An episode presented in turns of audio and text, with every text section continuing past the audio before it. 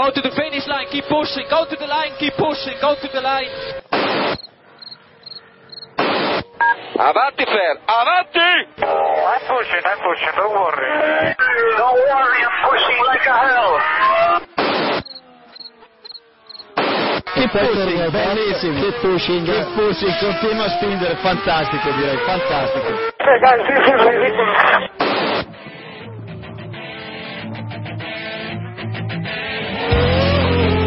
Comienza Keep Pushing, tu podcast de Fórmula 1.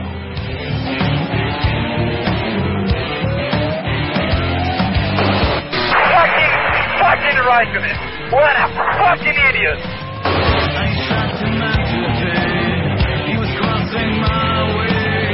So give me a full power then. Just let me alone, I know what to do.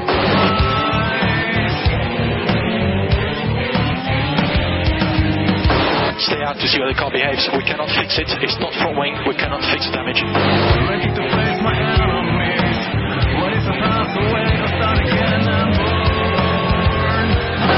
think you have to leave a space.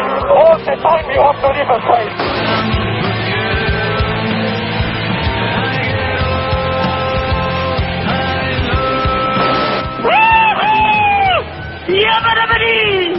Ring ding ding ding ding ding. Hola a todos. Nos vemos en cada carrera en la página de Facebook del Keep pushing. Gracias por vuestro apoyo y a por el Mundial. Hola a todos y bienvenidos al capítulo número 84 de Keep Pushing, el capítulo posterior al Gran Premio de España 2013 de Fórmula 1. Hoy estamos un poco cojos de personal de momento. Samu no puede estar, así que presentará un servidor hoy. Y Iván llegará en unos minutos. Pero mientras tanto voy presentándoos a la gentuza que tengo por aquí, como siempre, que David Sánchez de Castro, de motor.es, ¿no? ¿Qué tal? Sí, sí, de motor.es, Colpisa y muchas cosas y donde me dejen, básicamente. Buenas noches, buenas tardes, buenos días. También tenemos a Diego de F1 al Día. Hola. Hola, ¿qué hace? y a Héctor de F1 Actual, F1 Revolution, etcétera. Lo de, lo de gentuza, bueno, los, de- los que faltan también son gentuza, ¿no? Sí, sí, por Hombre. supuesto. Vale, vale. Y yo mismo, Por o sea, favor. no, no, no nos confundamos, ¿no? Bueno, pues vamos ya con hablar un poquito del Gran Premio de España, un Gran Premio ganado por Fernando Alonso en, en casa, con Raikkonen segundo y sorprendente Massa tercero, ningún Red Bull en el, en el podio. Y que bueno, que a pesar de ser una carrera emocionante en cuanto a estrategias, eh, dejó un poquito que, que desear en general en cuanto a espectáculo, ¿no? ¿Qué, qué pensáis antes de entrar ya con los, con los mejores? Como eh, sensación general de la carrera, eh, no sé, David, por ejemplo. No, a mí eso de que sin espectáculo, a mí me parece una carrera muy entretenida. Eh, para ser Montmeló, Ahí quiero está. decir. Eh, yo me di cuenta que estábamos en la vuelta 30 eh, cuando para mí en mi mente habían pasado tres segundos de carrera. O sea, se me hizo muy rápido. La verdad es que el principio de la carrera me pareció muy, muy entretenido. Y, y bueno, la verdad es que es sorprendente. Yo mm, con la boca pequeña sí creía que Fernando Alonso podía, podía ganar, pero mm, era más sensación que, que raciocinio, ¿no? Eh, no creía posible que Alonso pudiera, pudiera remontar en, un circuito como este. Y bueno, en, en realidad la carrera muy buena. A mí me, me pareció una gran carrera. Se confirmaron las sensaciones que ya tenía, que ahora mismo los mejores dos coches son, en términos generales, el Ferrari y el Lotus. Y yo creo que están un, un pequeño paso, muy pequeño por delante de Red Bull y evidentemente dos o tres pasos por delante de Mercedes. Pero bueno, ahora lo, ahora lo comentamos. Bueno, Diego, tú, sensación general de la carrera antes de entrar en materia. Eh, estoy un poco de acuerdo con David. El, al principio de la carrera sí que fue entretenido, pero en general yo me aburrí, sobre todo hacia el final de carrera me pareció que le faltó un poco de emoción. Para ser Montmeló, mm, yo creo que tampoco podemos pedir más, la verdad. Teniendo en cuenta las carreras que hemos tenido otros años, pues oye, ha estado bastante inter- interesante y teniendo en cuenta la sombra que planea sobre que podría volver Valencia el año que viene, ha sido una carrera maravillosa. Héctor, por alusiones valencianas. No, bueno, en Valencia tuvimos una de las mejores carreras de 2012 en el circuito más aburrido del mundial. Pero, pero bueno, que es que habitualmente aquí gana el piloto que sale desde la pole, prácticamente todos los años, o, o siempre ha ganado el piloto, un piloto de la primera línea, menos, menos Schumacher que ha sido tercero, la mayor remontada hasta la victoria en, en. Y bueno, ayer vimos una carrera que al menos se ha ganado desde la quinta posición y donde la primera fila de parrilla quedó hundida. Y, y bueno, Massa saliendo noveno que, que remontó hasta el podio. Una carrera un poco atípica, ¿no? Y sobre todo para ese momento. Yo os digo la verdad, yo la carrera muy divertida, como dice David, me pasó volando hasta la vuelta 30 y sí, hasta mitad de carrera, 33, 35.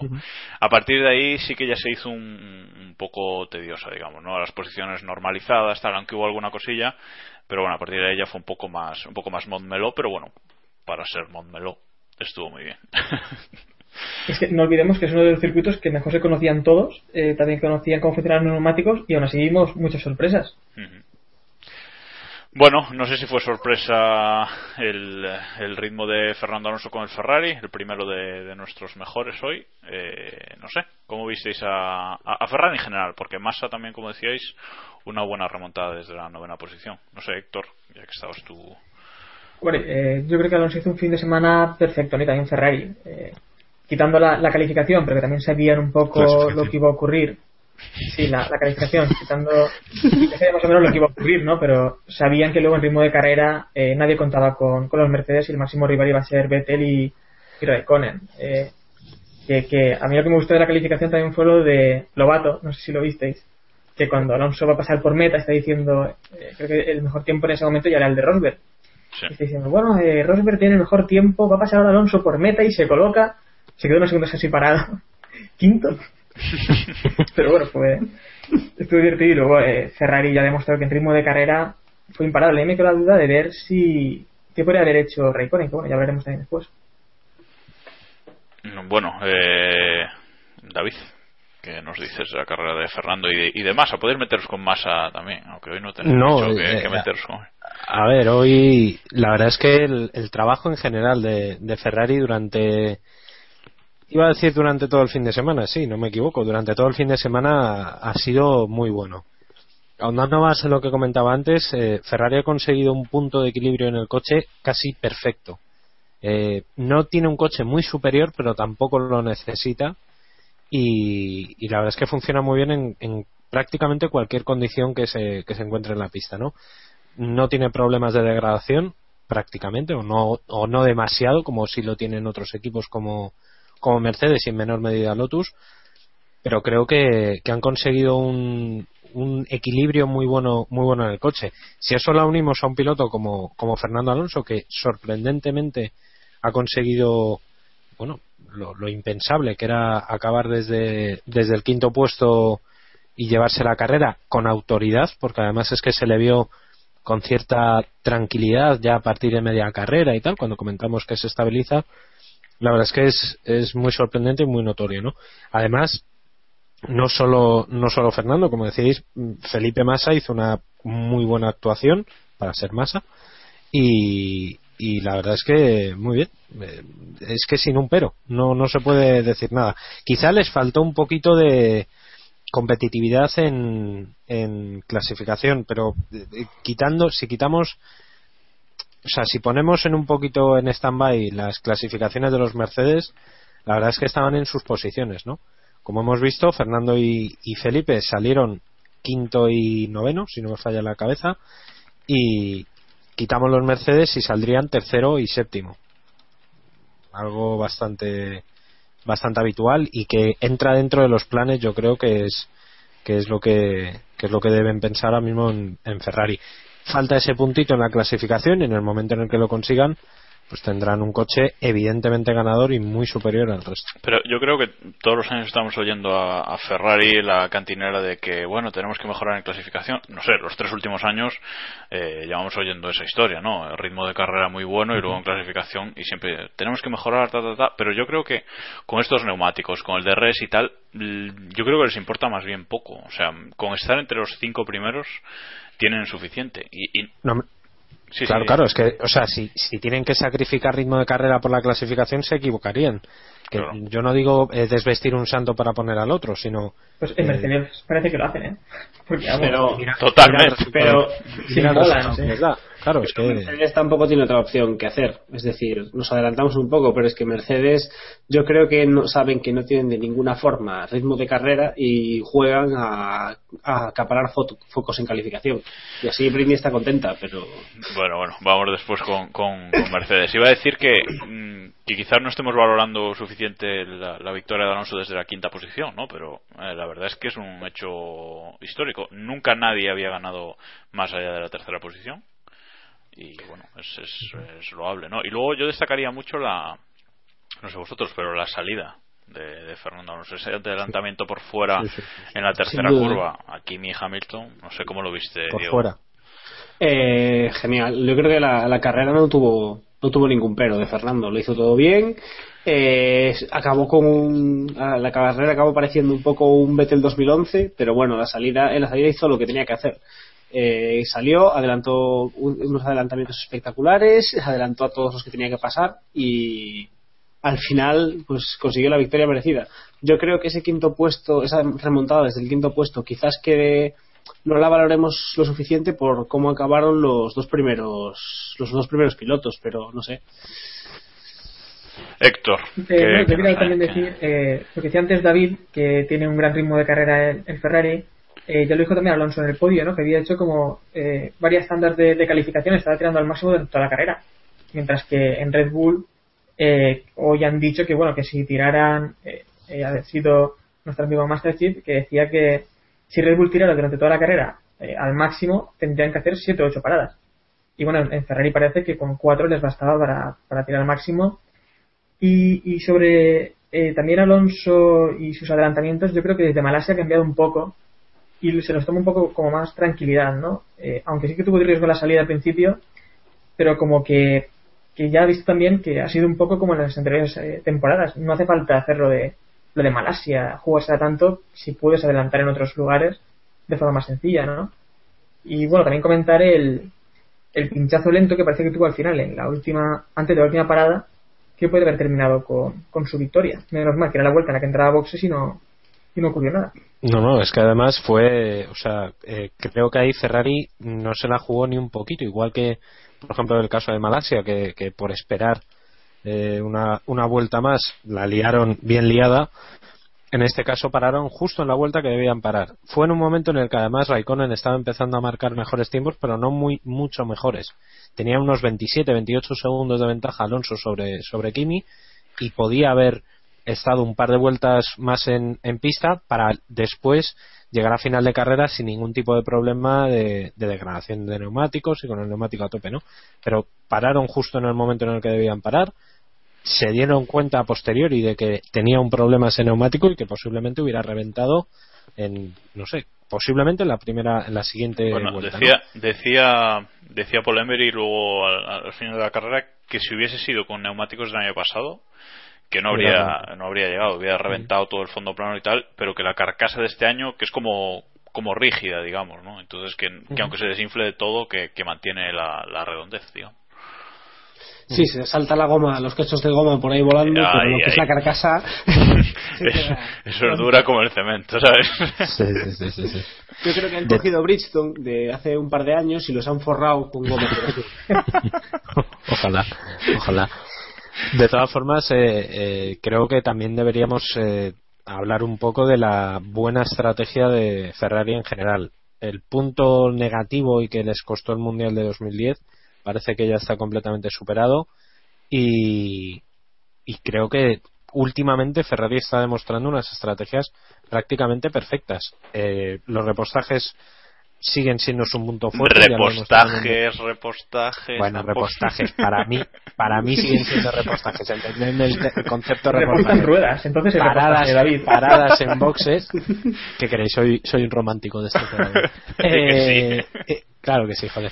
Eh, las paradas en boxes están, están siendo perfectas y, y yo creo que, que es un punto a tener en cuenta. De hecho, la estrategia fue, mm, en buena medida, lo que le dio el tercer puesto a, a Felipe Massa. ¿Que ¿Creéis que más habría quedado? Eh, ¿Habrían conseguido doblete de, de- sin la penalización del sábado? Sin esos tres puestos, saliendo sexto. Sí, yo creo que sí. Uf, Posiblemente. yo no Yo lo creo que tengo sí, claro. porque mira, mi- a mí yo lo que destaco mucho de Ferrari también este fin de semana es esa doble parada en boxes que hicieron, que casi nunca sale bien, o sea, Y sale bien, sí. creo que Sí, creo sí. que nunca he visto una que salga perfecta y esta salió perfecta, porque el segundo coche siempre normalmente uno o dos segundos mínimo más pierde y en cambio ves los tiempos y la parada de masa fue perfecta, como si no hubiese habido otra antes, ¿no? Entonces no sé, creo que Ferrari ha trabajado muy bien el fin de semana y, y, y ¿por qué no más habría luchado por la victoria? Bueno, a ver. ¿Por qué no lo hubiesen dejado? Bueno, pero él habría intentado luchar. Bueno, bien, bien, bien, eso sí. Bueno, os voy a hacer una pregunta ahora. Eh, Eh, Perdona, Jacob, eh, perdona, también me gustó lo de eh, no utilizar a, a Massa para frenar a Raikkonen cuando, cuando se ponía en contra de pista y meterlo en el momento oportuno para intentar eh, luchar al máximo e intentar eh, dar caza a Raikkonen, aunque al final eh, no recuerdo a cuánto se quedó. Serían 10 segundos o. Masa Ojo. de, masa de Raikkonen, dices, al final Sí, de, al final unos de 10 carrera. segundos, pero bueno, Se quedó a parecía que podía. 15, unos qui- 17, 17, casi 17 17, pues, segundos. porque bajaría, sí, al final bajó el ritmo, pero bueno, estaba recortándole en algunas vueltas dos segundos, parecía que iba a llegar a quedarse un poco cerca, pero, pero nada, pero me gustó eso, ¿no? También que en Ferrari eh, quisieron ir a por el doblete. Sí, no, que no lo usaron de escudero, simplemente. ¿eh? no lo usaron de escudero simplemente. Bueno, decía que os voy a hacer una pregunta ahora para acabar con Ferrari. ¿Creéis que, que el F-138 es el mejor coche a día de hoy? Ronda rápida, David. Mm, uf, eh, sí, pero. Diego. uf, No, no, no, no se puede justificar, Diego. vale, No se, puede, no se puede justificar. No, no. Que, venga, vale, sí. Eh, ¿Y Héctor? Según circunstancias, en Montmeló sí, seguro. No, no, no, no, Pero- no, no, no, Ah, no, no, no, no, no, Eh, en no, Montmeló sí, pero en otros circuitos Ah. no. Bueno, la respuesta de Héctor es sí también. Sí, no. Y yo voy a decir que sí también por todo, por ritmo y por cómo cuidas los neumáticos. Bueno, Pero claro, es que si ponemos neumáticos más duros, eh, un circuito diferente, pues entonces la cosa cambia muchísimo. No, no, no, no, no, Cuatro no, es que ahí es. está la clave. Cuatro sí es que, es que ahí está la clave, Héctor. Es que realmente Ferrari ha demostrado en condiciones muy distintas en todo este, este año que son muy competitivos. Es que yo creo que han creado un coche, y no me creo que esté diciendo esto, que han creado un coche muy bueno. Eh, hacía tiempo que yo no veía a Ferrari tan confiado, tan, tan relajado. Todos los coches, todos sus rivales han mostrado momentos de carencias en, las cinco carreras que llevamos. Incluso lo único que le pueda poner un poquito en entredicho ese presunto liderazgo de- del coche es Lotus. El resto, Yo creo que el, que el problema que tiene Lotus y la ventaja que tiene Ferrari es que ha demostrado que si Pirelli endurece un poco los neumáticos o los ablandase, en un alarde, no sé, se le, se le fuese la olla demasiado, eh, Ferrari seguiría teniendo un buen coche. Eso es, Pero eso es. si Pirelli endurece los neumáticos, Lotus va a perder todo su todo el punch que tiene Lotus es eh, la gestión de neumáticos. Si Pirelli endurece más los neumáticos, Lotus pierde su ventaja. Si Pirelli reblandece más los neumáticos, Red Bull perderá más. Pero Ferrari parece que está ahí, ha conseguido ese punto intermedio perfecto, que no es el mejor, pero es el más equilibrado en todo. Y yo creo que eso les va a dar una gran ventaja. Vamos, este año yo creo que lo tienen bastante bien. No, es que- el campeonato es largo. Es que igual nos estamos olvidando de una cosa, ¿no? Pero es que si en, en Malasia un error de Fernando en la salida y en Bahrein el, el error de fiabilidad de- del alerón trasero, del DRS, pero eh, Fernando en esas dos carreras habría estado luchando por la victoria. No sé si habría si habrían sido victorias o no, pero en el podio seguro hubiese estado en esas dos carreras. Bueno, entonces podemos... Eh, ¿cómo me- refiero, me refiero, me refiero para ver el potencial del coche, ¿no? Sí, sí. Eh, que habría estado en el podio en todas las carreras, prácticamente, ¿no? Entonces, Podemos concluir que entonces lo que tiene que hacer Fernando para ganar el Mundial es dejar de abrazar a De La Rosa, ¿no? Sí, sí, eso siempre. sí, correcto, correcto. Pero también, como comentaba David, eh, que se ve en Ferrari tanta confianza y tal, eh, bueno, fue Carlos Miquel, estoy a quien se lo crea quien quiera, eh, dijo que, que según, según Alonso, eh, le había dicho que iba a ganar en Montmeló y en Mónaco. Ya Bueno, se lo crea ya- quien quiera, pero... Eso ya. Bueno, en Mónaco ya si, el, si el trenecito de los Mercedes le deja. Bueno, voy a, voy a cortar ya a Ferrari, que ya nos hemos alargado demasiado. Un aplauso a Ferrari. Merecido, sin duda. Y ya empezabais un poquito a hablar de, de Lotus. El segundo de los mejores hoy, Raikkonen. Eh, segundo en carrera, parece que siempre va un poquito a la contra, siempre lleva una estrategia distinta, de menos paradas, siempre va eh, fuera de sincronización ¿no? con, con las demás en, en paradas, pero Va a su ritmo. siempre está ahí. Siempre está ahí. Diego, ¿cómo, Eh. cómo viste su carrera? Mira, eh, los que tenemos la desgracia de ver la carrera por Antena 3, es que me hizo mucha gracia la, como lo describía de la Rosa, ¿no? que decía que siempre tú ves la carrera, están luchando por la victoria, pero al final de repente te giras y dices, joder, es que Kimi está ahí otra vez. No, lo- Él era, Ja- era desaparece. Jacobo, creo que lo decía, pero bueno, sí, para Era caso- él para caso- desaparece, Jacobo no habló en toda la- esa transmisión, yo no lo escuché. Vale. Eh, el, el, el caso es que Kimi siempre está ahí. Yo no sé, la fiabilidad ha demostrado ser un piloto muy fiable. De hecho, los, lo- el- está ahí ah, rondando el récord de, de carreras puntuando y finalizando. Estados. Estados Y- del récord de Schumacher.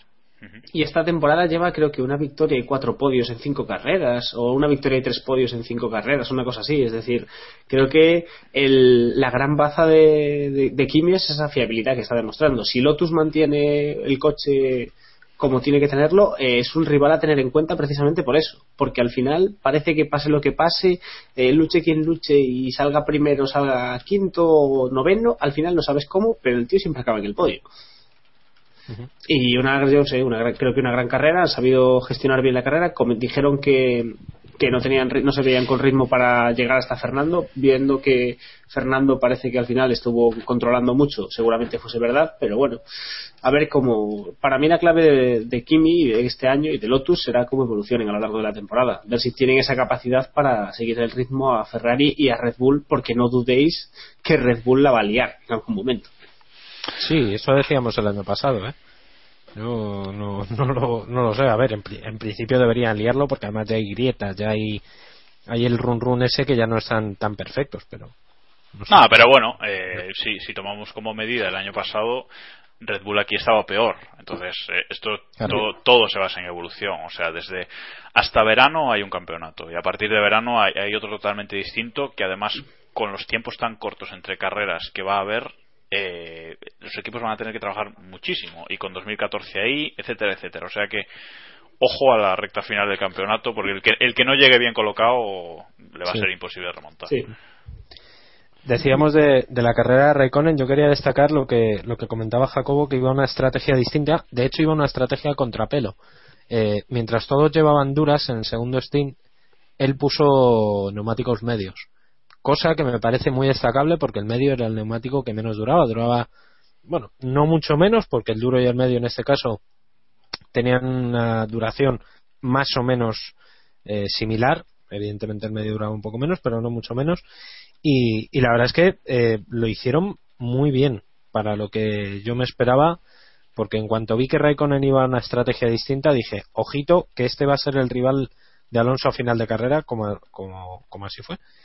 Eh, como decía Jacobo, bueno, no sabemos quién, quién era al final, pero eh, realmente es el piloto a, a, a, a- tener en cuenta como el rival. Eh, no te das cuenta, pero está ahí. O sea, eh, de repente te das la vuelta y está Kimi Raikkonen. Y, y está cuarto Kimi Raikkonen, pero va a un ritmo muy superior y de repente, plas, podio. O sea, es un piloto que, ojito, está solo cuatro puntos de Vettel. Y como Vettel falle, yo no quiero ver a Kimi es que es, que es machacón. Kimi es muy Sí, machacón. sí, sí, y, en 2007 lo demostró otra vez. En 2007 todo el mundo hablaba de McLaren, todo el mundo hablaba de Hamilton, de Alonso. Y llegó el tío y dijo, eh, que yo he estado aquí todo el año y os voy a ganar. ¿sabes? Y, él, él siempre está ahí. El año pasado igual. El año pasado pues le faltó coche al final y tal, pero estuvo ahí. O sea, un despiste gordo de los otros dos y, y habría dado un susto. ¿vale? Héctor, ¿cómo viste la carrera de Kimi? ¿Algo que comentar o seguimos? Mm, No, eh, bueno, también creo que esta estrategia que utilizó Kimi eh, la cogieron un poco sobre la marcha, ¿no? Viendo que lo que estaba haciendo Ferrari, decidieron probar algo diferente para ver si podían cazarles. Eh, por ejemplo, si hubiera salido un safety car en algunos momentos oportunos, pudieran haber ganado esa posición y ganar la carrera. Eh, me recordó mucho en realidad a Australia, en la que también optaron en Ferrari por una estrategia diferente. Imagino que también por, por eso mismo, ¿no? Probar a hacer algo diferente porque en ritmo de carrera eh, parece que los dos monoplazas van muy similar. Entonces solo te queda, solo te queda eso. Pero bueno, me hubiera gustado ver de qué habría sido capaz Kimi. eh. porque este año lo que estamos viendo es que una parada más no es como otros años que te quedas eh, en tráfico y no puedes adelantar. Esta temporada todo es una parada más y si tienes mejor ritmo, eh, te puedes sobrepasar pilotos que van dos segundos más lento, también metes DRS y lo que quieras y, y bueno, avanzas muy rápido y, y te, te puede seguir muy rentable. La duda, la duda ahora es Mónaco, que bueno, ya han puesto Kimi y Alonso como favoritos a los Mercedes. Sí. Por esto mismo, porque no se puede adelantar, sal- saldrán en primera línea y veremos qué ocurre. Luego, luego comentamos a ver qué, qué puede hacer Mercedes en, en Mónaco. Bueno, vamos a, vamos a seguir. Eh, para acabar los mejores, hemos metido a, a dos pilotos, no sabíamos bien a cuál elegir. Así que hemos metido a Daniel Ricciardo y a Esteban Gutiérrez. Eh, uno, el de Toro Rosso, porque hizo un muy buen fin de semana en general. Estuvo a punto de meterse en Q3 y luego en carrera eh, consiguió un puntito, rascó un, un puntito. Y Esteban Gutiérrez, porque saliendo, a ver, saliendo el 16, acabó Saliendo el, el 19, el 19. Ah, es cierto, con la penalización, perdón. Que saliendo del 19 acabó el 11 a, a na- a una posición de los puntos, marcó la vuelta rápida de carrera y lideró dos, dos vueltas durante la misma. Entró, entró en, en unas, en unas tablas en las que, bueno, en la de vueltas rápidas creo que solo hay 79 nombres y en la de vueltas lideradas creo que hay más, creo que hay unos 180 o algo así, pero bueno, que, que lo hable, ¿no? La, la carrera de, de los dos que, que me decís. David, por ejemplo. No, muy, muy destacable. La verdad es que yo no me esperaba que ver tan arriba al final a, a Esteban Gutiérrez. Eh, peleó muy bien por, por el. Bueno, pues estuvo a punto de puntuar, de hecho, y muy sorprendente, muy, muy fiable. Yo no esperaba que acabara haciendo la vuelta rápida, ni muchísimo menos, ni que, ni que acabara remontando hasta el punto de pelear de tú a tú con, con Ricciardo y, y la verdad es que muy, muy destacable, ¿no? Necesitaba también este piloto y quizá el equipo Sauber este una buena carrera en términos generales para, para ganar un poco de confianza y, y bueno, bastante bien. Y de Ricciardo, pues, pues qué decir, eh, bastante fiable. Yo no esperaba que, que Ricciardo mm, acabara puntuando. Sinceramente pensaba que al final iba a desfallecer, pero pero también muy bien. Y la verdad es que sin, sin palabras. Dos de la zona media que, que están llamados a crecer ligeramente, o por lo menos a estar rondando el punto, el décimo, el noveno, el undécimo, durante, durante toda la, el campeonato, ¿vale? Quizás un poquito un poquito más sorprendente Gutiérrez, ¿no? Sobre todo, bueno, en comparación con Hulkenberg, que tuvo ese problema que después hablaremos en, en boxes. Pues claro, la posición de, de Gutiérrez es muy buena, ¿no, Héctor? Sí, y también más que nada porque se estaba ganando ya una fama. eh, Sí.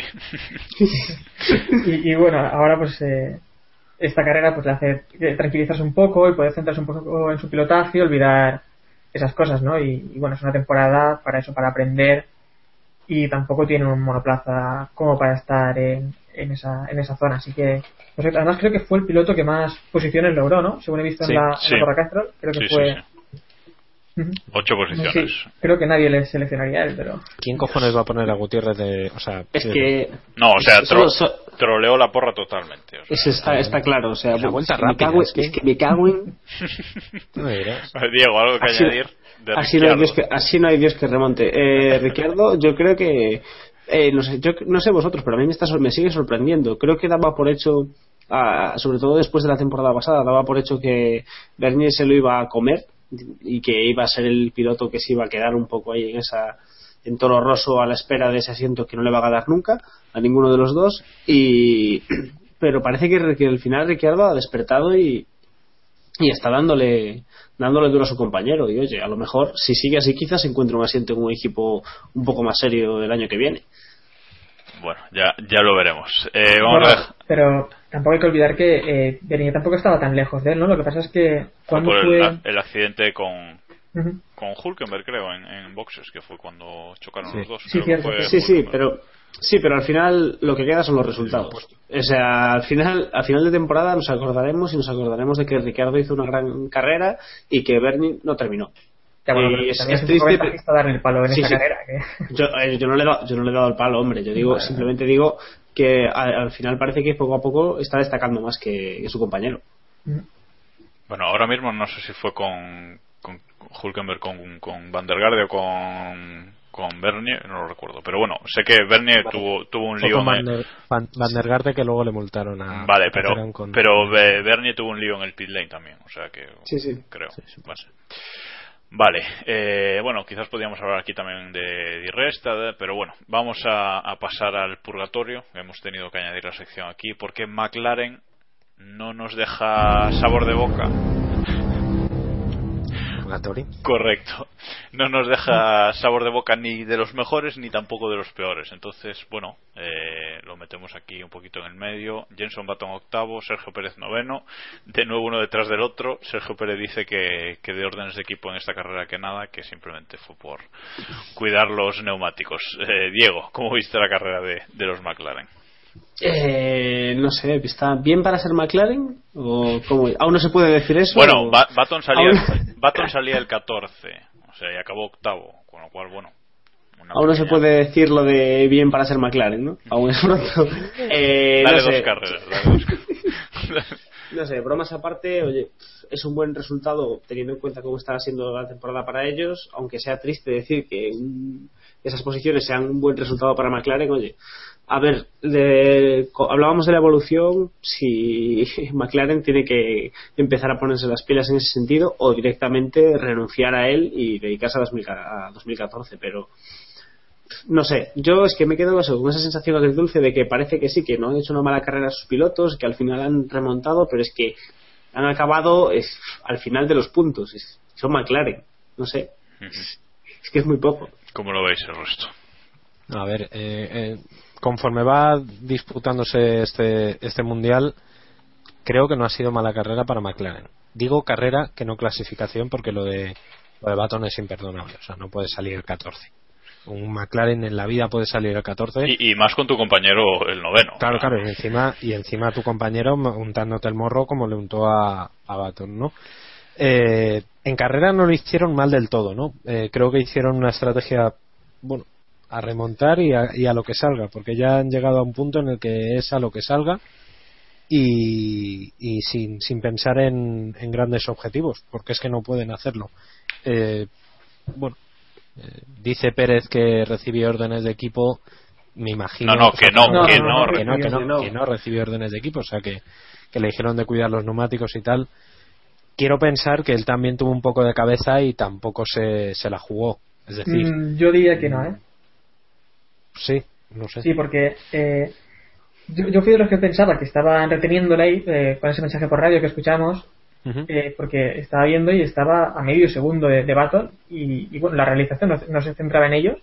Y bueno, digo, es, eh, a estas alturas es la lucha que hay ahora mismo, no hay, no hay nada más. Y parece que es que en ningún momento intenta atacarle. Y, y, a mí me parece extraño porque Sergio Pérez llevaba unos neumáticos más nuevos y vamos, al final de la carrera se vio como estaba el neumático en las lonas completamente. Así que imagino que sí que estuvo dando, dando el máximo, ¿no? Y, llegó hasta ahí, pero ya eh, para atacar a batalla no pudo. Sí, yo creo que también que también fue más eso que, que orden de equipo de, de, no atacar, ¿eh? porque si quizás si llegan a volver a luchar, ya como tenían los neumáticos, habrían ido los dos fuera y no era y no era plan, la verdad. Pero que estuvo al límite, al límite, sí, simplemente. Y bueno, fueron también los, los últimos pilotos eh, prácticamente ya han ser doblados. El último doblado fue Ricciardo, que fue el décimo, y eran ya los siguientes. Y es que yo no sé si los ponen entre. Por eso los hemos puesto en el limbo, ¿no? Porque entre los mejores. Claro, es que ese, ese es el problema. Yo, yo os voy a dar un dato. McLaren eh, está, ahora mismo sigue sexta en el Mundial de Constructores y es el tercer equipo con motores Mercedes. Bueno, el último, digamos, pues solo hay tres equipos que llevan motor Mercedes. Así que el dato está detrás de Mercedes, de la propia Mercedes y detrás de Force India.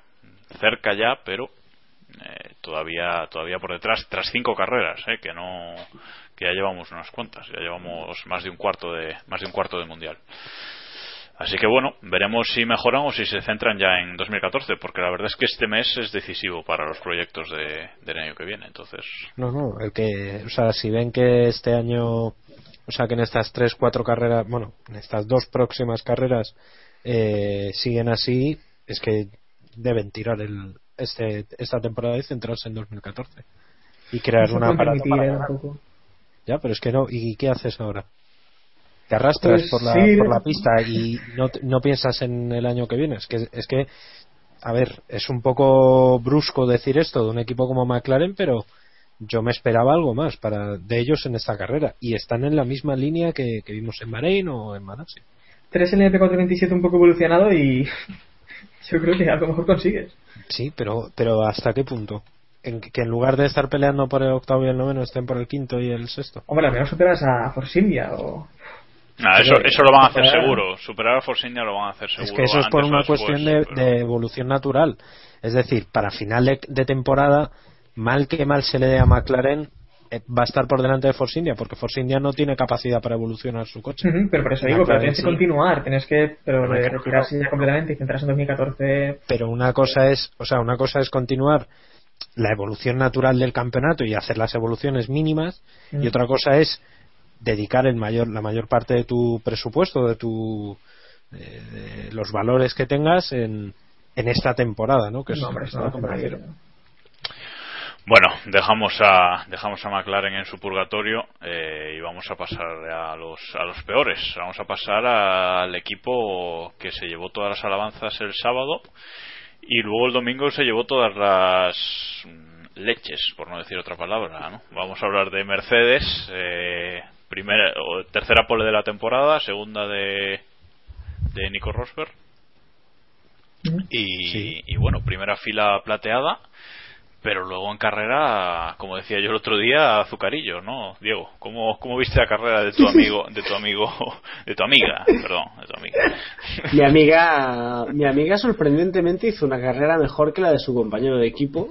Solo, solo, solo por eso ya merece una palmadita en la espalda, porque no es algo que me esperase.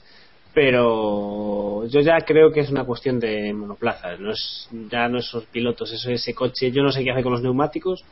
Yo no sé si es que tienen, no sé, tienen ahí una cuchilla que va limándolos o le están metiendo, no sé, los derriten o algo, pero es, no es normal lo que, lo que está haciendo Mercedes. Yo creo que en años anteriores, no sé si es que en años anteriores destacaban menos o es que no han tenido una degradación así nunca, pero es me parece de- demencial que empiecen la carrera primero y segundo y acaben.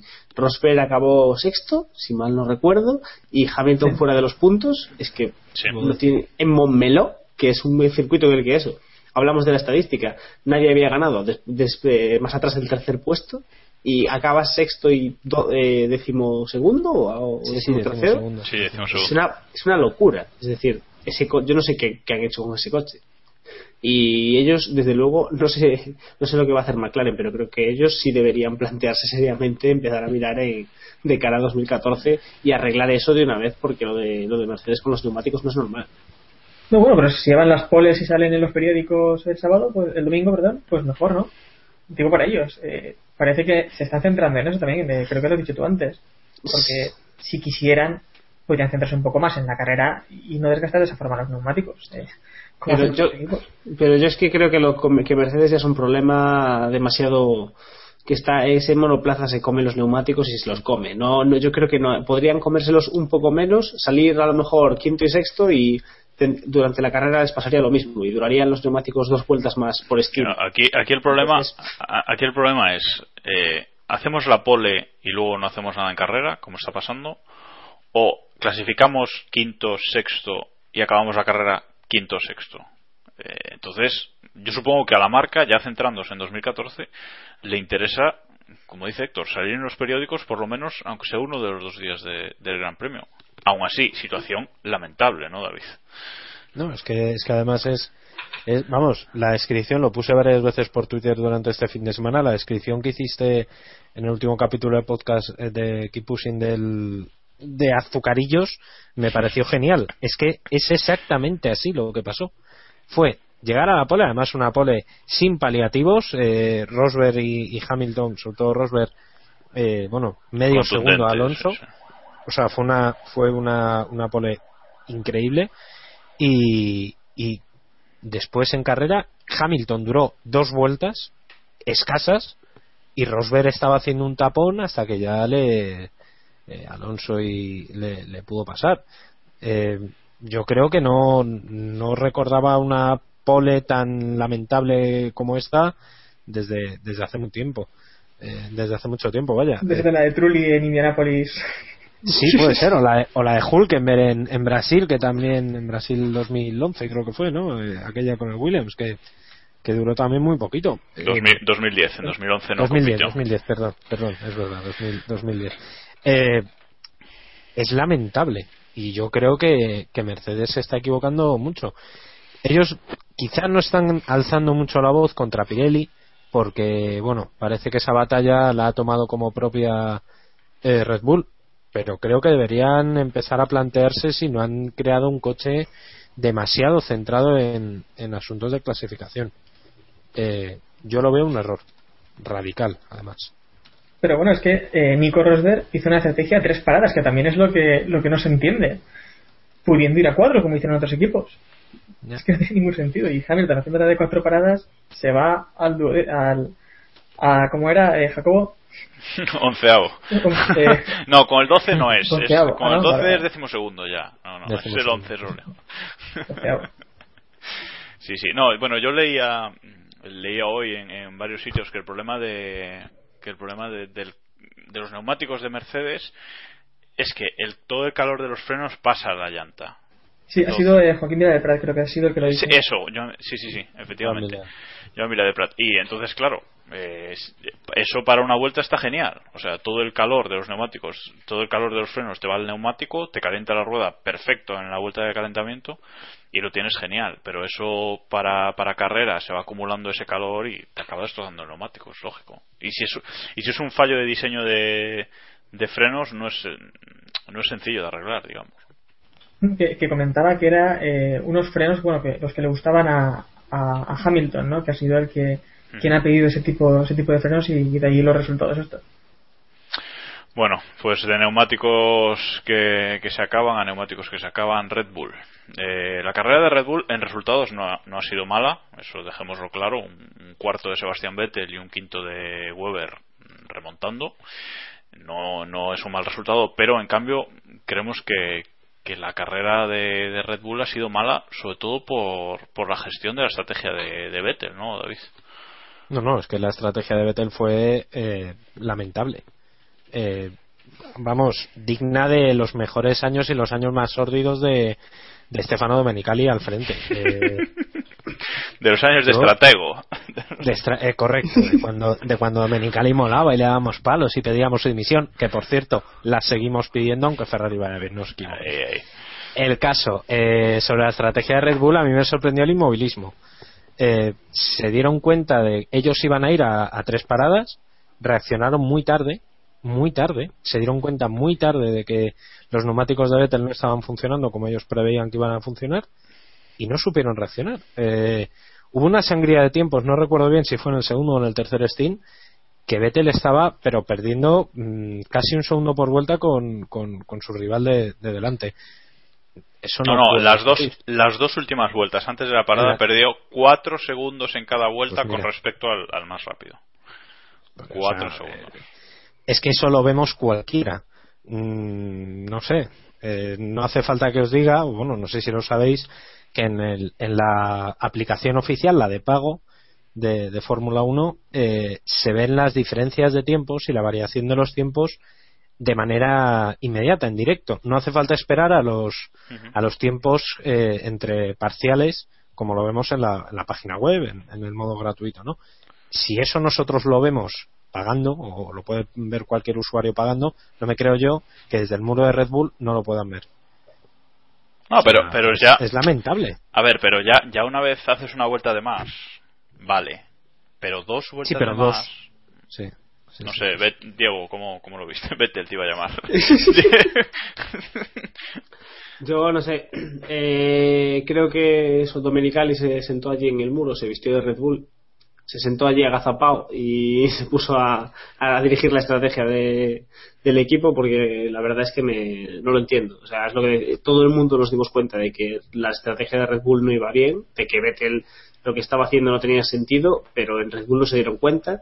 Me sorprende porque Red Bull las últimas temporadas siempre se caracterizó por saber reaccionar muy bien en las estrategias, incluso antes de que nosotros nos diésemos cuenta, ¿no? De hecho, la- lo, lo habitual era el ¿qué coño está haciendo Red Bull? Ah, para, que es que les está saliendo bien. y últimamente están muy perdidos. Yo no sé si han perdido a alguien en, en estrategia o simplemente se han dormido o Dominicali está tiene un topo ahí metido, pero eh, no sé, decepcionante. Esperemos que se pongan las pilas y que aprendan de, este error porque está muy claro que si quieren ganar el título este año eh, Ferrari no se lo va a poner nada fácil, lo está haciendo todo bien y ellos no pueden permitirse estas historias y andar luego por los rincones llorando por las Pirelli. No, curioso también el, el caso de Vettel, ¿no? Que de, Vettel no, de Weber, perdón, que que dijo, ¿no? Que iban a ir a una a una estrategia extraña o algo así antes de la carrera, ¿no? La parrilla dijo que, que iban a intentar una estrategia extraña o exótica o algo así, dijo.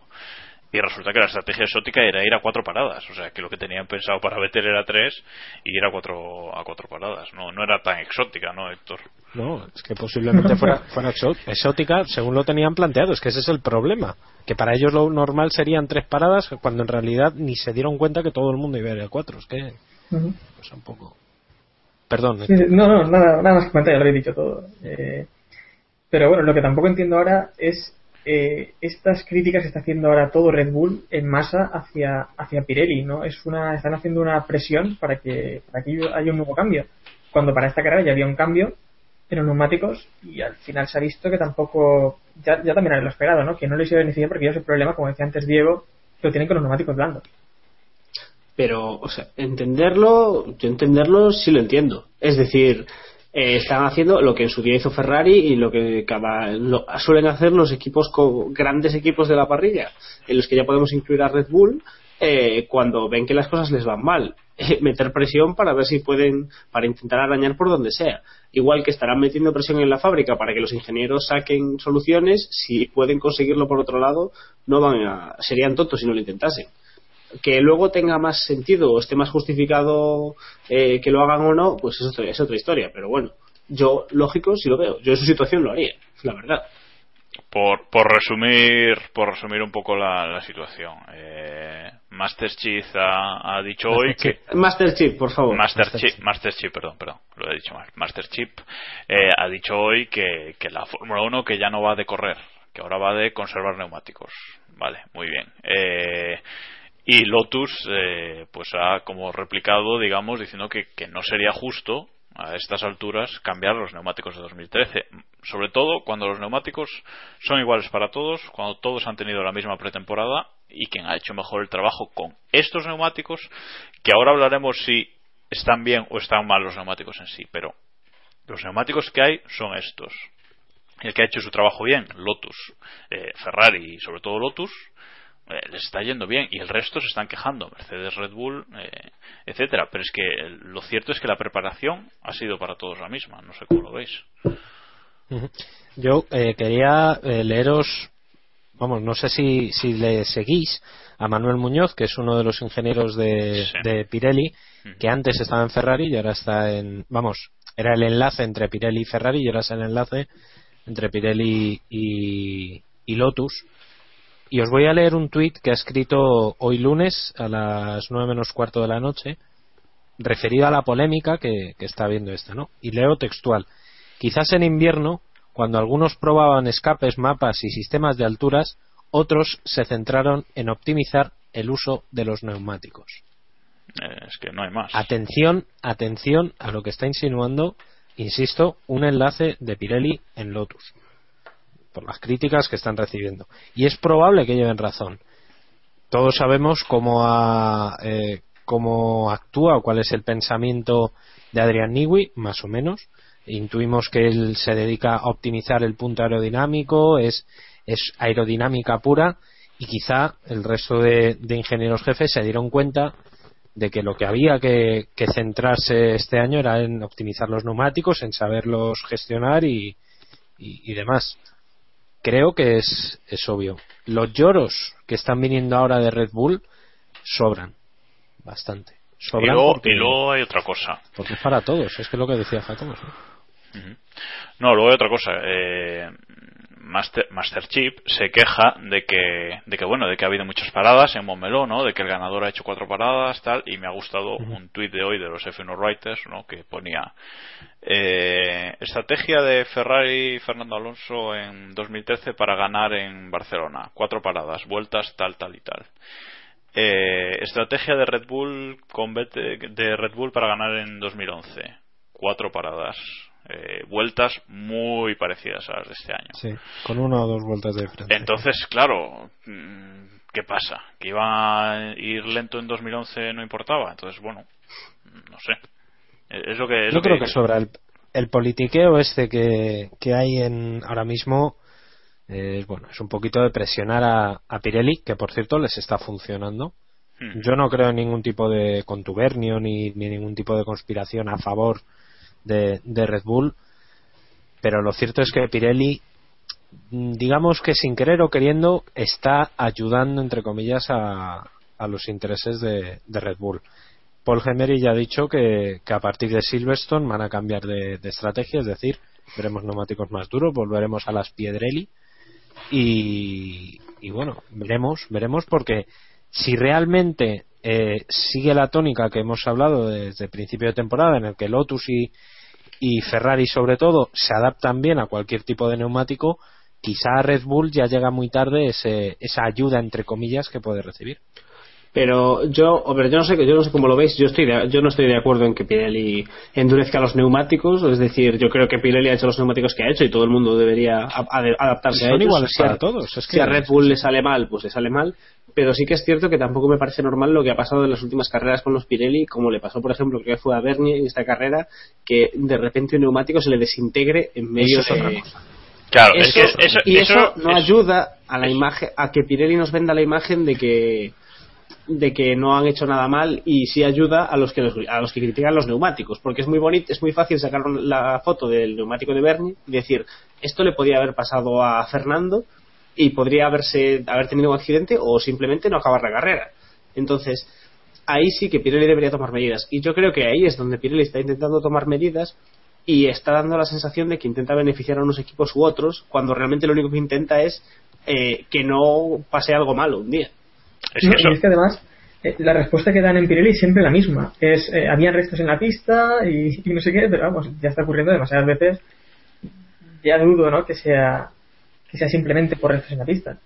Es que eso, eso es lo que yo quería comentaros ahora. Antes os decía, por un lado está el tema de las protestas, que, que es una cosa aparte, y por el otro está si el neumático Pirelli realmente es el que merece la, la Fórmula 1. ¿no? Eh, Lo del año pasado estuvo bien. Lo de este año quizás esté siendo demasiado, pero simplemente por eso, porque se deslamine toda la banda de rodadura del, del neumático, porque es que no es un caso aislado y lo de los, lo de los restos en la pista está muy bien, pero es que que yo cuente eso de la, de la delaminación de la banda de rodadura le ha pasado este año ya a equipos como Ferrari, Mercedes, Toro Rosso y Force India. Al menos, al menos a cuatro equipos de una parrilla de, de 12.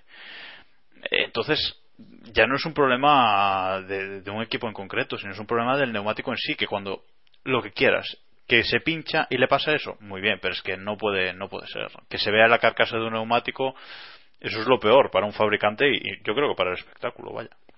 Entonces, si los neumáticos fuesen iguales, pero si no, si no se desla- deslaminaran de esa forma, porque además eso deja muchos restos en pista y eso pasa en Mónaco y es safety car, entonces ese, ese quizás sea el problema real, no que sean muy blandos o muy duros, etcétera, etcétera. No sé cómo. Para mí también eh, lo peor es eh, que admitan que han hecho algo mal, como el otro día que decía eh, que habían sido muy agresivos ayer mismo. Ujú. Eh, y a mí lo que demuestra es eso, que no, no es los neumáticos que querían hacer, porque si eran los neumáticos que querían hacer, simplemente tenían que decir, estos son los neumáticos, salir con ellos y correr, pero eh, tuvimos el cambio de, de Momelo, ahora tenemos el cambio de Silverstone, y demuestran eso, que, que no han sabido hacer los neumáticos y no es estos eh, los que querían traer, y no creo que sea simplemente simplemente para las presiones. Eh, aquí en Momelo, si tenemos visto el otro neumático, yo creo que hay equipos que no llegan a que no llegan a terminar la carrera, deberían ir ya muy muy lentos. Yo, si, si me permitís, y ya mm, Sí, cerramos cierra. esto, cuen- cuento una anécdota que me ha pasado, que la he puesto por Twitter además esta mañana.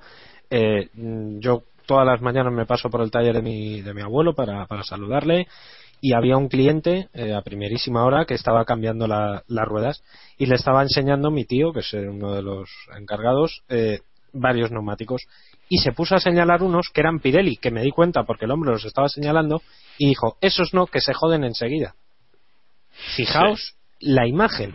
Un hombre mayor, debía tener unos cincuenta y tantos años, que iba a cambiar sus ruedas a su coche, no sé ni qué coche tenía, pero ya la imagen, la posible imagen que da Pirelli de no, esos no, que se joden, eh, fijaos, que, que- Sí, que aunque, aunque no tenga nada que ver, qué pero, detalle, ¿no? pero la imagen. Aunque- y, y que el hombre posiblemente ni vea la Fórmula 1, ni le guste la Fórmula 1, o si la ve, la ve de, bueno, porque está puesta en la tele y tal, pero la imagen que queda, el, el run run que le queda a la gente, es que esas ruedas son poco fiables. Bueno, Y bueno, no nos engañemos que esto es un negocio. A lo mejor es que las ha probado antes. Que tampoco sabemos si es Puede ser, bueno, pu- puede ser, puede ser, pero yo digo como detalle, no sé, me, me- me ha parecido muy significativo. Bueno, pues cerramos el tema Red Bull Pirelli y acaba- vamos a acabar con los peores, eh, metiendo también a, a- a dos como en, lo- como en los mejores que, que no sabemos a quién elegir, ¿no? Eh, Van der Garde, más que el, eh, bueno, el equipo por el tema de, de perder el neumático, etcétera, etcétera. Hablamos de la sanción un poquito también. Y Hulkenberg, que bueno, como resultado en esta carrera pues horrible, acabó el 15 si no me equivoco y, y bueno, por el por el, choque ese en boxes también quizás culpa del equipo. No sé cómo lo visteis. Eh, Diego. Pues no sé, el, el caballito sin duda fue el momento más espectacular de la carrera. Fue un momento en el que ya empezaba, empezamos a aburrir- a aburrirnos todos y por lo menos nos echamos unas risas. Eh, bromas aparte, no sé por qué leches la FIA no toma cartas ya seriamente con este tema. Es decir, en las últimas dos carreras, han sido tres carreras, ya hemos visto neumáticos volando. Eh, no entiendo por qué la FIA se pone a tocar las narices con otros temas que son ridículos y no se toman cartas realmente en el asunto con el tema de, la- de los neumáticos que salen volando por ahí. Más sabiendo, como sabemos, cómo fue la última muerte o de la- una de las últimas muertes en un circuito La última, la última. con monoplazas. Monoplazas no. Eh, estoy muy en la línea de, de Diego. En teoría, cuando falleció el comisario por la rueda de Jacques Villeneuve en Canadá 2001, se ordenó que las ruedas debían ir ancladas con unos anclajes y de hecho hubo pruebas, ha habido muchos accidentes en los que se han visto las ruedas atadas, pero se han se- reforzado para este año los, esos anclajes, ¿eh? Sí, pues, pues no se han año- debido reforzar muy allá. No, no, pero este, este año había habido problemas, ¿no? Pero este año la culpa, la culpa es de que no se enroscan las ruedas, no de que rompa y salga la rueda volando. Es Ah, bueno, vale, vale, vale. vale, ¿Entiendes vale, lo, que, lo que quiero decir? Entonces, claro. Correcto. Y luego la, la multa de 10.000 euros a mí me parece de risa.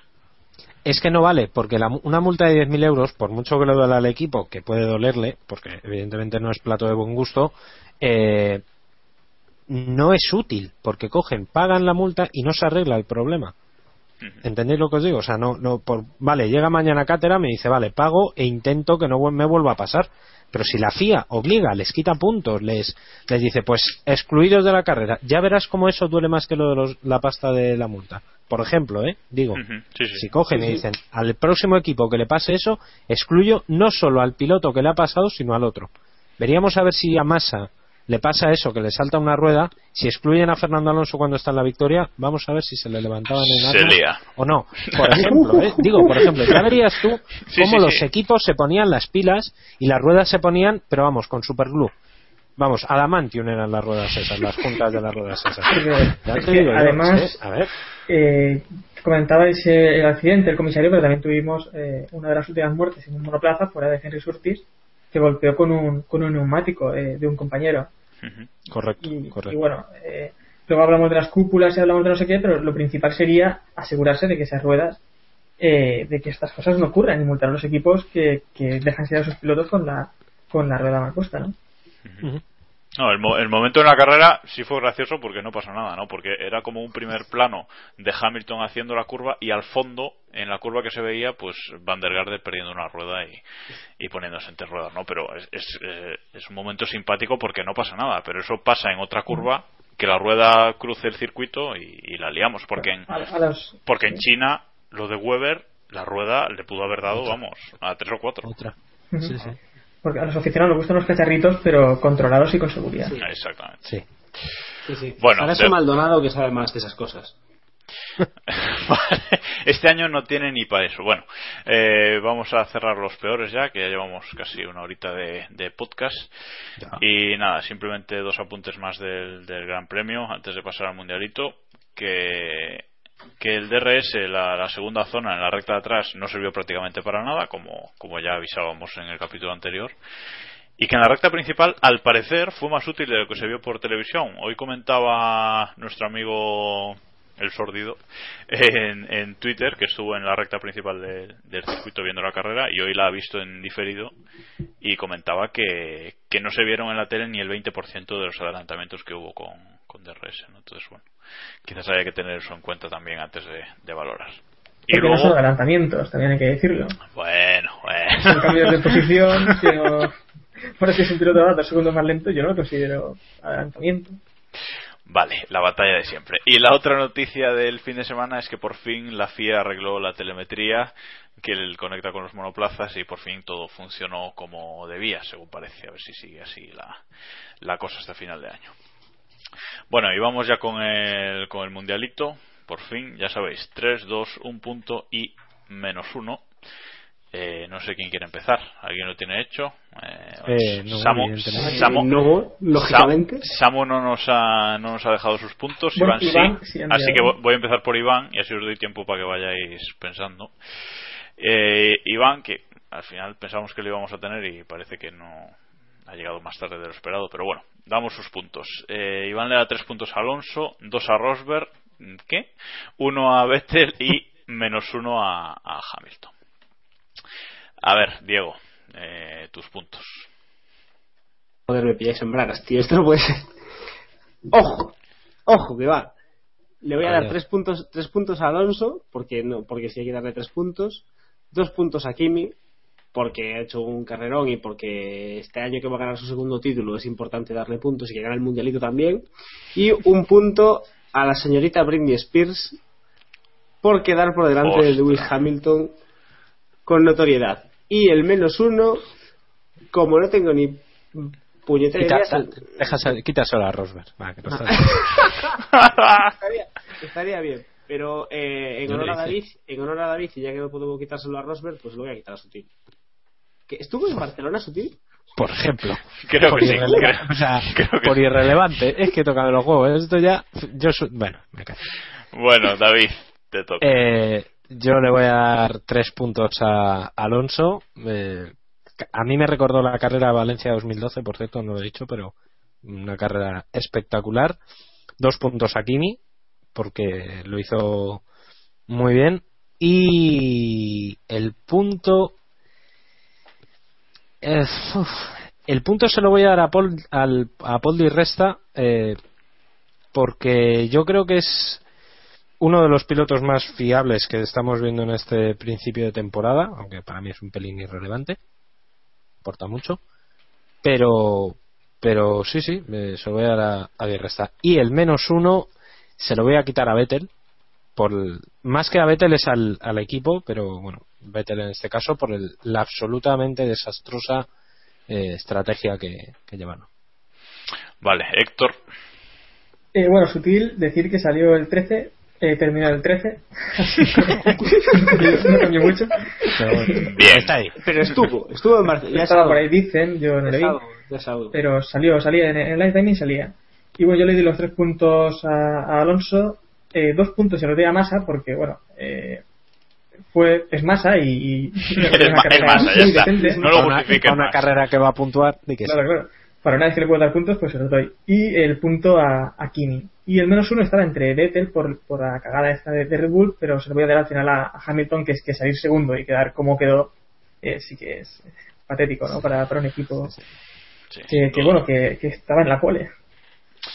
Sin duda. Bueno, y yo se voy a dar los puntos en el orden del podio. 3 Alonso, 2 Kimi, 1 Massa. Y el menos uno también se lo voy a quitar a Hamilton porque perder 10 posiciones después de haber hecho primera línea mm, y sin, y sin problema de golpe ni nada por el estilo, por rendimiento puro, no, no puede ser. Aunque Vettel quizás también lo merecía por por igualar el ritmo de un Marussia, que eso no lo hemos comentado, pero bueno. Vale, ahí queda. Bueno, bueno, y, y no hemos comentado cuando, cuando Hamilton, también en el Mercedes, comentó, me ha adelantado un Williams. Williams, ¿En qué sí. posición estoy? Sí, sí, sí, muy grande, muy grande.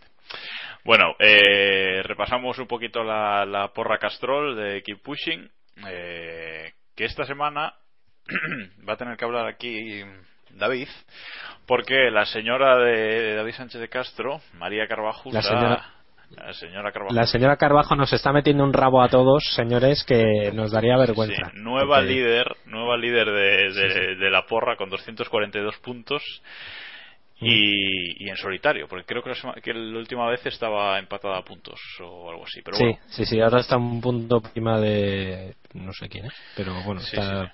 Un punto por encima de por encima Miquel, de líder. Miquel G. Y bueno, antes de comentar nuestros lamentables resultados, eh, también quiero felicitar, eh, queríamos felicitar a Cacho GP, porque en este Gran Premio solo ha sumado 95 puntos.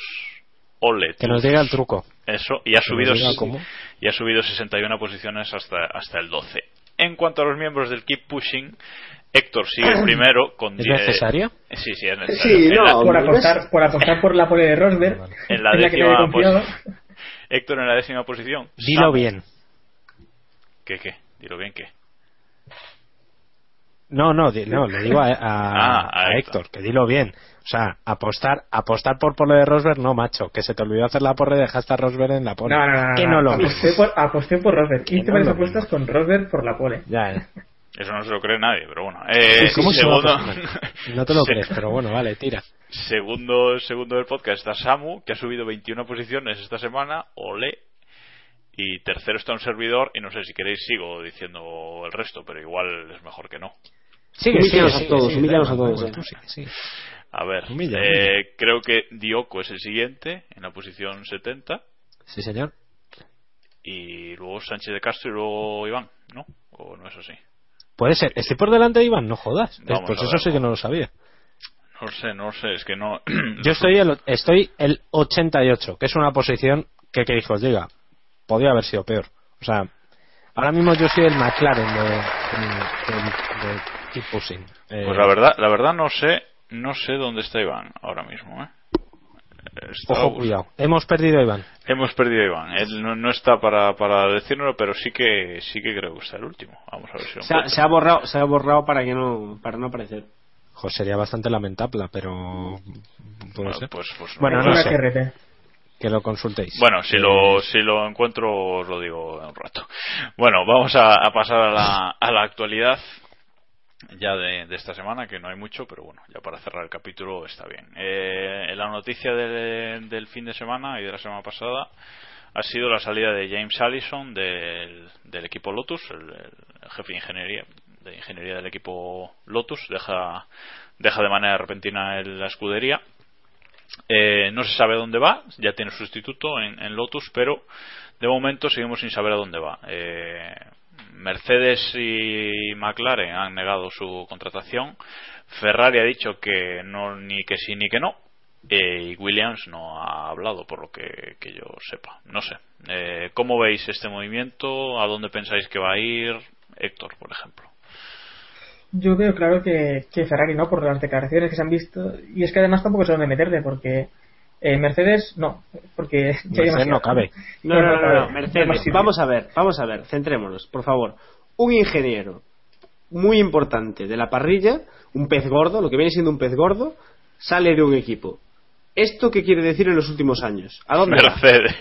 Ya está, es así. Mercedes, Mercedes, tiene sí, que irse a. Mercedes, tío. Seguro que hace falta, hombre. Ya por ahí, ¿no? Un Aunque sea barrer. de- Dentro de poco tendrán Sí, que comprar otro equipo. pero... Tendrán que comprar otro, otro equipo para poder tener dos sitios en el muro de boxes porque no le van a caber todos. ¿Sabes? Empezarán a meterlos ahí, se turnarán en una carrera cada uno o algo así. no sé. Ah, Yo, yo- yo no- en la calificación, ¿no? A saco ahí a los sábados a petarlo y... No, a ver, en serio, ¿dónde creéis que puede que puede acabar? Porque, como dice Diego, es un pez gordo. O sea, es, es uno de los... Está Adrian Newey, podemos decir así, un poco encumbrado. Eh, luego está eh, James Kay.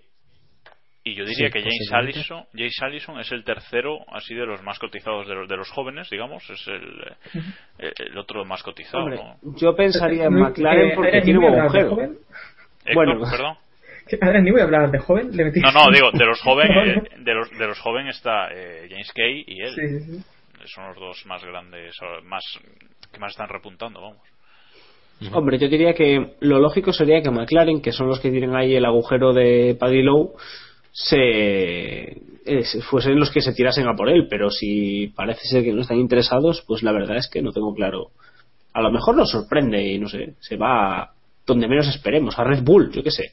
Yo, yo he apostado en la porra esa que hemos hecho por Twitter, la porra James Allison, yo he apostado por Williams, porque la verdad es que Williams tiene un boquete importante de, de ingenieros ahora mismo. Pero Williams no tiene dinero para pagar a a James Allison.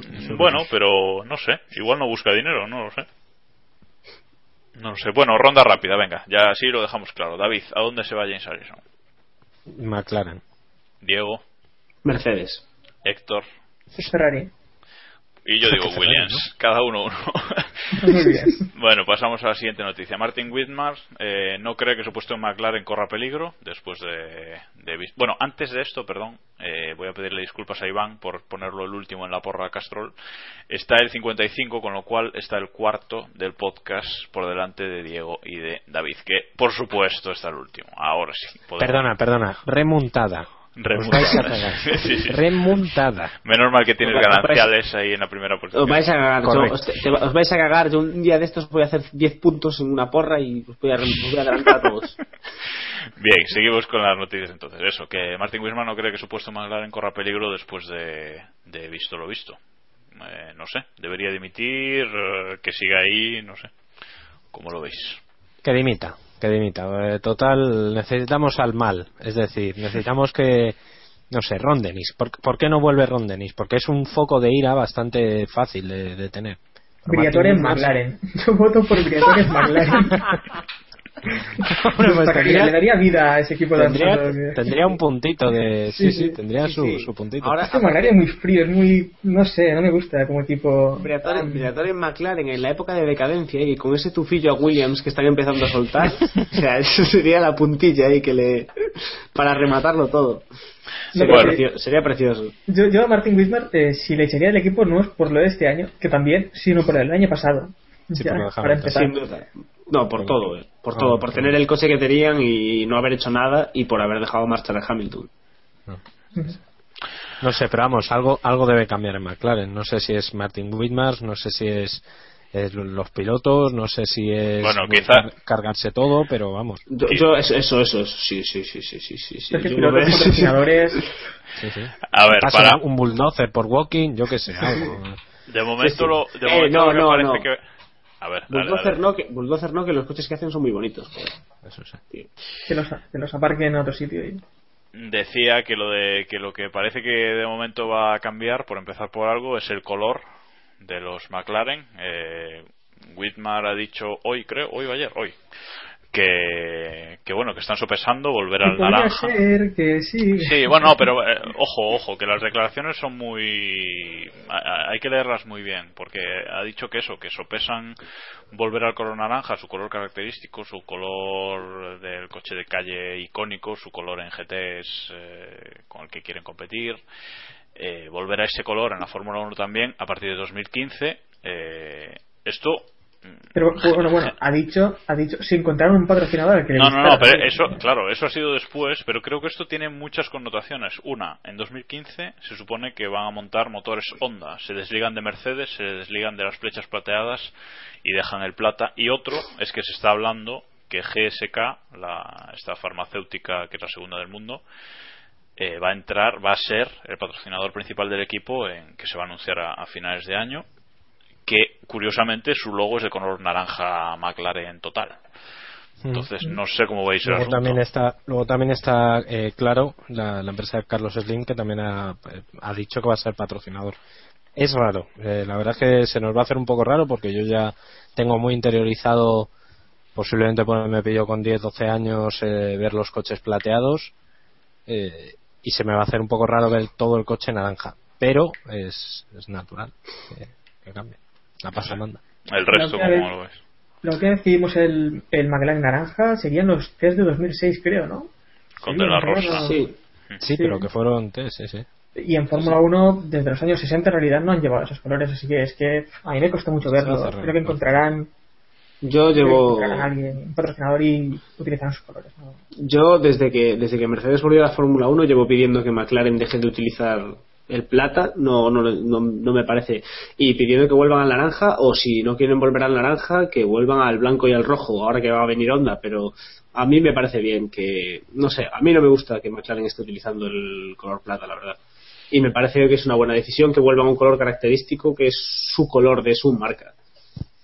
Y espero No, yo- que el naranja no sea el naranja horrible como el que corrió de la rosa y que ponga un naranja un poco decente. No, yo supongo que pondrán el, el naranja el naranja brillante que están poniendo ahora en, en eso, en el P1, en, en sus coches de, de, de calle, ¿no? Es lo que, es lo que parece que, que va a pasar, pero bueno, eso. Yo, yo lo ponía hoy en Twitter un poco medio en coña, medio en serio, que en 2015 quizás tengamos en la parrilla GSK McLaren Honda, ¿no? Que no deja de Sí, ser pues, un pues poquito. sin coña, ¿eh? No, no, igual no vas nada de ese camino. Pues ya, ya lo veremos. Bueno, pasamos a la, a la siguiente noticia. Otra de las eh, noticias importantes del fin de semana. Los equipos eh, se han reunido este fin de semana para hablar eh, varias cosas sobre 2014 y entre ellas han aprobado el carné por puntos para los pilotos para para el año que viene para sancionarlos pues eh, en vez de económicamente cuando se pasen de velocidad en el pit lane etcétera pues con puntos como el carnet por puntos de conducir eh, España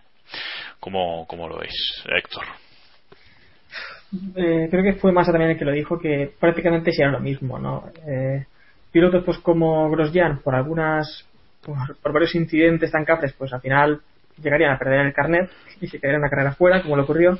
Esperamos que los otros no creo que les pase nada. Y sobre todo los, los líderes de- del mundial, eh, si les quedan cinco puntos, a partir de ello no les van a tocar.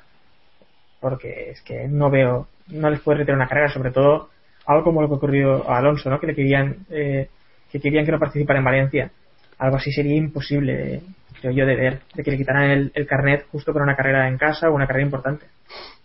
A mí, Pues- ¿qué queréis que os diga? Me parece una bacalá infame, pero infame total. O sea, me parece inútil, me parece que no es no va a beneficiar al, al espectáculo, que es al final en lo que, a lo que nos interesa.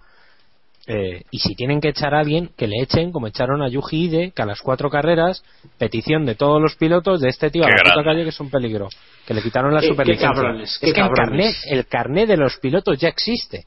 Que es la no superlicencia. no no pero es que pero es Y que eso, eso la FIA tiene David, su potestad, es que, vamos. David es que los puntos serían asociados a la supervivencia no es algo no es un carnet Vale, aparte. entonces, quien, quien pierda todos los puntos, es que es lo que no me queda a mí muy claro del sistema este. Una ¿Quién carrera- una carrera su superlicencia?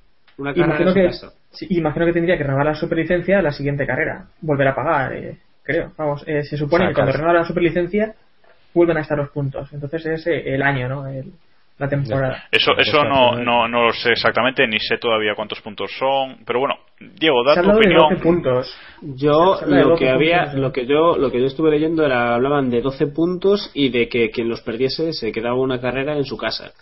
A mí no me parece una mala idea si realmente es una forma de que respeten de una vez las sanciones y la FIA empieza a aplicar sanciones con criterio. Es decir, si dicen que pisar una línea blanca es un punto, pues pisar una línea blanca es un punto, la pise Yuji Ide o la pise Fernando Alonso el día que se está jugando el Mundial.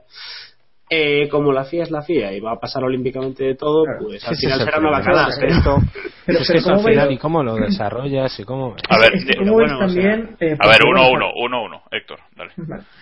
Pon orden, Jacobo, que Sí, aquí con sí. Samuel no. No, es que si no, no, no se entiende. Eh, no, que también vi una tabla eh, que salió por ahí, no sé si no sé En, dónde en. Amos, salió en Amos. En, Mm, en pues- Automotor un Sponsor. Ponían algunas sanciones que tampoco entiendo porque creo que también deberían poner eh, carnets a los equipos, por ejemplo, porque eh, creo que eran tres puntos por, por salir de boxes eh, cuando venía algún piloto, como, como hemos visto tan habitualmente en este Gran Premio en o todo de la temporada.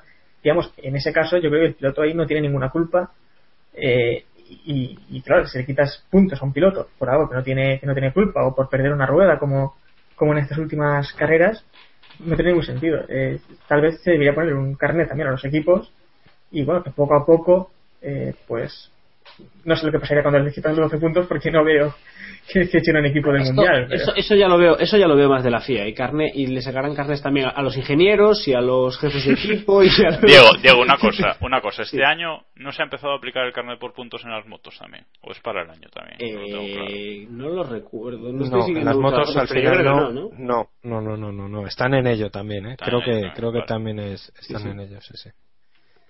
Pero vamos, eh, yo solo digo una cosa. Si- Pongamos que a un piloto le quitan los puntos y tal y no sé qué y no puede correr en la carrera siguiente. Entonces, van a poder sustituirle, puede montar otro, ese tío va a puntuar, no va a puntuar. Yo y si el que tío es- que entra, el novato, Sí, bueno, eh, gana la carrera, pongamos que, por ejemplo, quitan a los puntos a Fernando Alonso, meten de sustituto a eh, Margené y bueno Margené no a Pedro de la Rosa y por lo que sea en una en, una no sé hecatombe mundial gana Pedro de la Rosa la carrera ¿Qué pasa? No, los puntos para él. eso vale Sí. los Hombre, puntos para Pedro de la Rosa A ver, cuando, cuando Grosjean se fue, entró de Ambrosio, hizo su papel, un papel y, y bueno, y bueno, o, o el caso también que ocurrió con Badoer, que hizo unos carrerones. Vale yo- yo- yo- es que no sé es que yo es que no lo veo No. Bueno, Bueno, siempre. vamos, vamos a dejarlo, vamos a dejarlo aquí y ya comentaremos Pero, más. pero cuando- una cosa, eh, Sí. también se ha comentado que los puntos se quitarían no solo por cosas en pista, sino por, por cualquier cosa. Llegar tarde a una rueda de prensa, al dress llegar- Pues vaya, vaya fiesta. Vaya es que esto es una Eso, eh, eh, eh, eh, eh, ojo, esto tiene una utilidad. ¿Qué os jugáis a un Kimi Raikkonen contando los puntos que le quedan para poder faltar a una, a una rueda de prensa y quedarse en su casa en el último Gran Premio? Ah. Lo veo, Pero- lo veo. Bueno, que ahora mismo también está el tema este de las, de las sanciones, eh, de las reprimendas, que se supone que a las tres eh, reprimendas te quedas eh, disposición de trasera en parrilla, y también es algo similar, creo que son, puedes sumar al menos una, eh, una sanción por no acudir a una rueda de prensa o algo así. Eh, a partir de ahí tienen que ser sanciones en pista. Y cuando sumas tres, eso, te vas disposición de politiqueo de la FIA Bueno, venga. no va nunca. Venga, vamos a, vamos a acabar con este tema, que nos queda una cosita y ya vamos pillados de tiempo, como siempre. Aunque hoy solo os demos cuatro, no, da igual. Eh, alternancia Gran Premio de España. Hablamos ya en el último podcast un poco de esto, pero este fin de semana se ha vuelto a, a avivar la cosa. Eh, Montmeló sigue sin anunciar el Gran Premio de 2014, sigue sin, sin confirmar que van a tener el Gran Premio. Y el sábado creo que se dijo que creo que fue Antonio eh, Antonio Mesquida incluso en, en Twitter que dijo que el Sí. domingo se iba a firmar y se iba a anunciar que el Gran Premio de España 2014 se va a celebrar en el Valencia Street Circuit. Eh, David, que cómo, cómo ves esto? Que al Como final diría- no- es lunes por la diría- noche y no sabemos nada. como diría José María García, tengo datos. Vamos a ver. En el circuito, ¿vale? En el circuito de, Bar- de Barcelona no están dispuestos a, a- y esto me consta de primera mano, no quieren la alternancia. De ninguna manera. ¿Vale? El problema es que el circuito no decide. Quien quiere la alternancia es la Generalitat, porque le sale bastante cara a la organización, y evidentemente Valencia, la Generalitat Valenciana, y O sea, y quiere la circuito alternancia es la Generalitat de Cataluña, decir. De Cataluña, eso es. El Vale, circuito vale. no. O sea, lo que es eh, Vale, la organización de Serbia no lo quiere. Eh, pero lo de la semana pasada sí es verdad que hubo un acercamiento y estuvieron a punto, a punto, a punto de anunciarlo el sábado. Pero al final, y esto aquí ya me pierdo porque yo sé hasta el viernes, eh, algo se rompió porque en principio estaba previsto que lo anunciaran el sábado después de la clasificación. Y Vale. esto sí que, sí que, vamos, estaba prácticamente, prácticamente hecho. E insisto en contra de los, de las, de los deseos del circuito de Barcelona, que ellos no quieren, ellos quieren mantener el Gran Premio de España como lo llevan haciendo desde el 91. Desde el 90. Ujú. Eh, pero creo que fue eh, Artur Mas quien dijo que de haber alternancia ellos quieren que fuera cada dos años. Eso es, me imagino que ahí está el tira y afloja. Eh, ¿Sabes? Porque, claro, evidentemente a la Generalitat también le interesan los, los ingresos que, que, que genera el, el Gran Premio, porque, bueno, un flujo de, de turismo cada, cada Gran Premio de España muy amplio y eso, evidentemente, es pasta que entra. Están ahí con el tira y afloja. Luego, por otro lado, está, y tú eso lo sabes mejor que yo, Héctor, eh, el poco apoyo popular que tiene el Gran Premio de, de Valencia, en Valencia. Yo lo apoyo. ¿Tú qué cojones lo A vas a ver, apoyar? a ver, yo tener, yo tener la Fórmula 1 Pues al tú lado de casa a 12 kilómetros me gusta. Que luego el circuito es una mierda, sí. Luego perdemos un montón de pasta, Sí, pero si se, va, si se va a hacer. Como, como fan puro, o sea, tú lo quieres a rabiar, pero luego piensas y dices, no. Claro, luego digo. O sea, tú lo quieres como fan, pero no como valenciano. Ahí, ¿no? Yo tengo claro, estoy un poco dividido porque además es un circuito que, que no me gusta nada. Que, que salí, eh, cuando llegó aquí McLaren en 2007, eh, me preguntó, televisión española, estaba yo por allí viendo el esto y me preguntaron. ¿Hay eh, vídeo ¿qué de eso? prefería. No lo he visto yo, no sé cómo conseguirlo, pero sí que, sí que me dijeron que salí. Me preguntaron, ¿qué prefieres, circuito de Valencia, el urbano o el, el de Cheste, que en 2007 ya se hablaba del tema? Sí. Y yo dije que Ricardo Tormo, y, por supuesto. Mi amigo dijo el circuito de Valencia y parece que hicieron caso a él, pero mira. Mm. Ajá. Bueno, chavales, pues lo vamos a dejar aquí, a no ser que Diego tenga algo que decir sobre la alternancia del Gran Premio de España. Que espero que salga todo mal y se quede en Barcelona. Y si no se puede quedar en Barcelona, pues que no haya gran premio un año o no sé lo que sea. Pero por favor, que no vuelvan Hasta, a meter hasta, Valencia. ese, hasta ese punto. Hasta ese punto. Yo, sin duda. Sin duda. Sin duda. Para, para tener que tragarnos Valencia. Joder, que metan un circuito de verdad, tío. Anda que no hay circuitos Eso. cogiendo polvo. O sea, Circuito tenemos- urbano de Berín. Yo lo veo. Pues mira, pues Yo lo veo. rí- ríete, pero en Berín hubo un proyecto Ya te digo yo. Para Ya, hacer un circuito, no urbano, pero sí, sí circuito de Fórmula 1 hace unos años, hace no tanto, que al final... Se hacían por- circuitos de Fórmula 1 en todos lados. Sí, por, En suer- todos por suerte no fue adelante el proyecto, pero, pero bueno, ahí En, Al- en Aliste también hubo también dos proyectos para hacer circuitos. Sí, sí, sí, sí, sí. Bueno, pero que cumpla el reglamento actual, eh, No, no, el de- Fuji y. Bueno, el A1 Ring, bueno, el Red Bull Ring. Red Bull, Red Bull Ring, es- Red Bull Ring está preparado, en teoría. Sí, sí. Es decir, Sí, no, sí, no, sí. no corren porque a Lo que no tienen son sale de las hoteles, narices. lo que no tienen son hoteles, pero circuitos sí. Bueno. Circuito tiene, sí, sí. Pero hoteles, te, te levanta allí Master Chip un hotel en una lata de Red Bull en un momento. ¿eh? Sí, hombre, eso sí. Empieza a ratas de Red Bull. lata lata mal será que no que no se haga una habitación bueno eh, vamos a vamos a, a acabar por hoy si queréis dar un aplauso o algo no sé si alguno tiene a mano el aplauso muy bien, muy bien. Bueno, eh, antes de despedirnos, nada, las formas de contacto, como, como siempre, hoy las voy a dar bien, para que no se diga luego. Ahí Porque las estamos vas a dar bien. Porque lo voy a dar bien. Bueno, pues eh, eso, nos podéis nos podéis seguir en eh, escuchar tanto en iVoox como en iTunes buscando Keep Pushing, Keep Pushing Podcast. Eh, nuestro blog es keeppushing.wordpress.com y luego nos podéis eh, seguir eh, tanto en Facebook como en Twitter. En Facebook es facebook.com barra F1, eh, Keep Pushing F1 y en Twitter somos KP Podcast, arroba KP Podcast. Y si nos queréis mandar un email con sugerencias o lo que sea, pues es keeppushingf1 arroba hotmail.com. Gmail.com, ahí como estoy. Y nada más. eh, gracias a los tres. Una lástima que Iván no haya podido estar. Y bueno, esperemos que Samu haya disfrutado del partido del Hércules.